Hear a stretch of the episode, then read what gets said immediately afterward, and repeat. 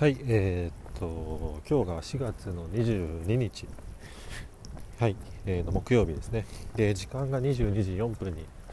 なりました。はい、今日も一日お疲れ様でした。はい、ということで、えー、っと、今日の振り返りなんですけども、えー、初対面とのコミュニケーションについて話そうかなと思ってます。で、これ確か、え1ヶ月前ぐらいかな多分。あの同じような話をしていてあのやっぱり、初めて会う人でどういう人かも分かんないし自分が発した言葉に対してどういう返しをしてくるかも分かんないんで、えー、と緊張しますよねっていう話をあのその時確かしたと思うんですけど、えー、それのこう、まあ、それはもう本当その通りで今も見解変わってないんですけどでさらにそれをどう、えーと、克服するか、まあ、対処していくかっていう話を、えーと、さらにしていきたいなと思ってます。でこの対処の方法も、えー、実はその前の、えー、振り返りで触れたんですけど、えー、その時はえーと、なるべく事前に相手の情報を知ること。まあシンプルですよね。相手の情報を知らないから緊張するんで初めに、えー、できるだけの情報を取りに行きましょう。っていう話を、まあ、したんですけどあのどうしてもやっぱり、うんまあ、できないケースっていうのが、まあ、多いかなと思ってます。で今回はまさにプロジェクトのキックオフとか、えー、あったんですけどそういうタイミングってもう知りようがないですよね。っていうのもそうですしあのなんか他人からこういう人だよってあの事前に共有はもらえるんですけどあの正直実際に会話してみないとあの分かんない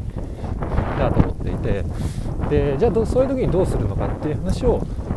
まあ、今日経験を通してあの考えたこと、まあ、話したいなというふうに思ってます。で結論がですね本当想定をしまくるしかないかなと思ってます。はい、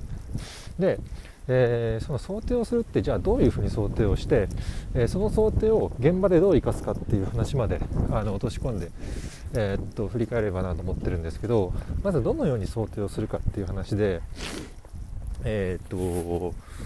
いくつかですね、えパターンを洗い出しをしていく置く必要があるかなと思ってます。でこれどういうことかっていうとあの本当に極論ですね、えー、人間のコミュニケーションの、えー、取り方って、まあ、本当に人それぞれで100人いれば100通りやるっていう世界だと思ってるんですけどそれをあえて自分の中で、えー、カテゴライズするっていうことが必要になります。でどのようにカテゴライズするかっていうのはえっとまあいろいろググったりするとこういうタイプこういうタイプっていうのがあのあるかなと思うんですけど、えー、あんまり肌触りがなくてどの記事も。なんで、えー、一定経験が必要になるんですけども自分の過去の初対面とのコミュニケーションとか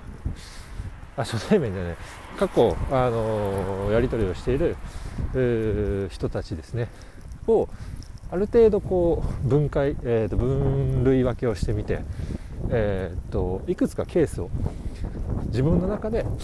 えー、自分の言葉に落とし込んだ状態でカテゴライズするっていうのが必要になってきます。例えば、えー、3つのカテゴリーぐらいに分けておいて、えー、パターン1が、えー、もう本当に何を言ってもまあ、反応が薄いような、えーと、すごく落ち着きのある無口なタイプの人がパターン1でパターン2が、えーと、こちらの投げかけに対して前のめりに、えー、ちゃんとこう回答してきて僕らが1を自分が1を喋れば10返してくるようなあおしゃべりお化けみたいなあそういうケースが2で3が、えーと自分が言葉を発する発した後に、えーと、すごくこう否定をしてくるみたいな。あのすごく嫌なタイプの人間ですね。マウントを取ろうとしてくるような少しちょっと反抗的な、あのちょっと嫌なケースですね。がパターン3みたいな。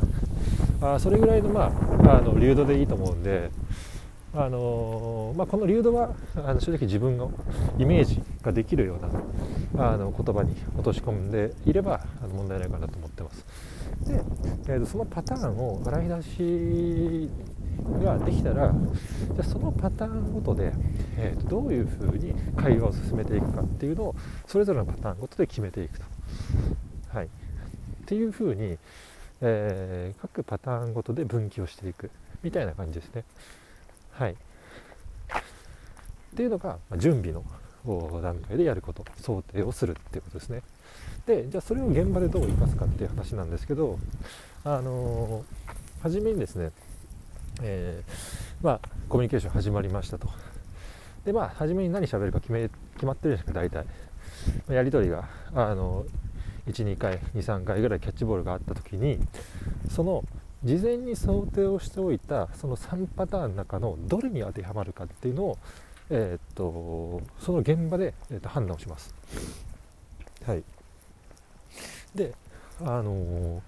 この時に、えー、大事なのは、もうこれは事前の準備の仕方にもよるんですけどもそのコミュニケーションを取った時にあこいつはこのパターン2だなとかパターン1だなっ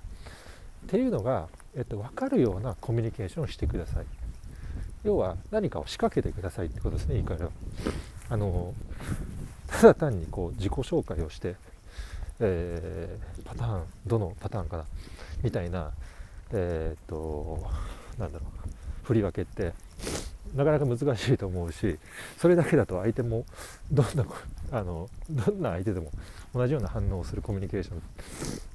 てあると思うんである程度こう質問をまずしてみるとか例えば自己紹介でも自己紹介でちょっとこうなんか共感を流してみるとか、まあ、そういうのを仕掛けることで、えー、どのパターンかを見極めるような、えー、アクションを取ってくださいというような感じですね。はい、であとあとはもうその帰ってきた反応とかそのやり取りに応じて各パターンで事前に準備をしていた、え進め方で進めていくというようなところを、まあ、やっていけばあのそんなにこうずれたあのなんでしょうやり取りにはなってこないですし、うん、まあもちろんですけど何もこう準備をしないしてない状態で臨むよりかは間違いなく会話はあよく会話その会話ですねよく、まあ、進行うまく進行していくと思うんでそういった準備と現場での実践っていうのをやればあ、まあ、うまく進んでいくのかなと今日振り返ってみて思いました。うん、って感じですね。はい。まあなんか今後も結構こういうケースって増えてくるんで個人的にも、まあこれは本当に1回準備して1回実践実践して、えーと、うまくいくような話でもないと思ってるんでまあその PDCA を回すことですね、うん、が大事かなと思ってます。やってみて会話してみて自分が想定していたパターンと全然違うパターンのえー、と反応が返ってきたとかあ多分あると思うんでそういうものを繰り返しながらそのパターンの